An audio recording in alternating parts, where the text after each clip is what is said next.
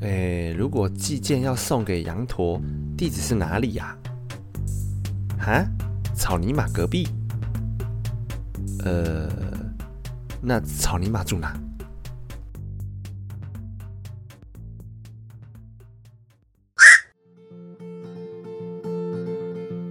嗨，各位朋友们，大家好。九月二十六是美国羊驼日 （Alpaca Day）。简单介绍一下羊驼。四千五百万年前的新世时期就发现了羊驼的存在。十八世纪的时候，它被认为是美洲骆驼的后代。二零零一年，透过 DNA 分析，证明了羊驼原来是骆马的后代。羊驼原产于南美洲，属于骆驼科。它们已经被驯化了九千多年，并已证明它们可用作牲畜和农业动物。它们的脚垫非常的柔软，不会损坏牧场的土地，而且它们是出色的食草动物。不同种类的食草动物，它们的牙齿有不同的功能。但羊驼的牙齿可以切断草叶，而不会使用连根拔起的方式，相对的可以保护土地。那羊驼日的由来是什么呢？二零一四年的时候，羊驼的饲养业主们的协会成立了羊驼日。羊驼日的宗旨在于教育人们了解羊驼以及羊驼在我们日常生活中的作用。每年，羊驼饲主协会都会和农场成员合作，在美国各地举办活动，向人们宣传羊驼养殖业。参加活动的人有机会见到羊驼。并了解羊驼产品，还提高了对羊驼如何为环境做出贡献，并帮助建立更绿色农场的意识。羊驼业主协会还会让有兴趣的人参与羊驼农场的生活方式。由于羊驼养殖业在世界各地仍在缓慢发展，每年羊驼日都会推出新的主题。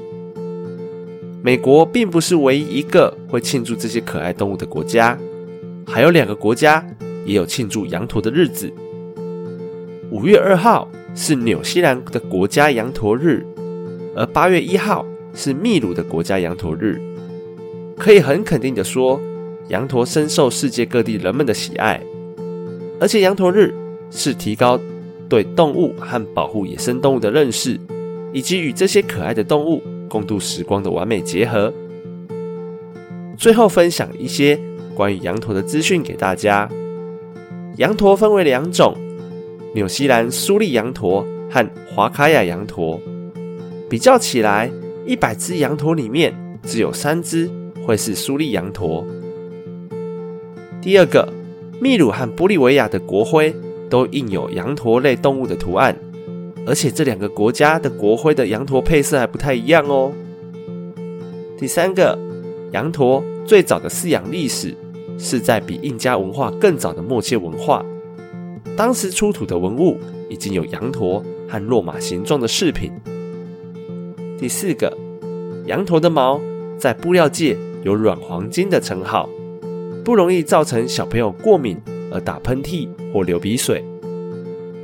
第五个，羊驼很容易训练，算是很聪明的动物，可是它很害怕孤单，所以长期的孤单生活。会把它给逼死。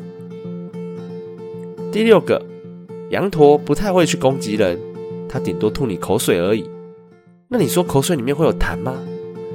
那个好像它只会留给同伴。最后一个，羊驼很适合做动物治疗。国外有很多医院会让羊驼陪伴忧郁症的病患，像是美国华盛顿的富康中心，会让经过细心打扮的草泥马医生陪同病友。去散步，透过亲密的行为，拥抱或亲吻，达到病患身心灵的满足。而且，骆驼科的动物体内会制造一种纳米抗体，用来对付新型的病毒，相当有用。先前，比利时的一间生技公司宣布，其衍生自羊驼体内的新冠纳米抗体 SVR 零一一已经进入人体临床实验。我会分享一个网址给大家知道这个资讯。好啦，最后推荐大家，如果想要看羊驼的话，除了动物园，你还可以去一些合法养殖农场观赏它们哦。我们下一个节日见，拜。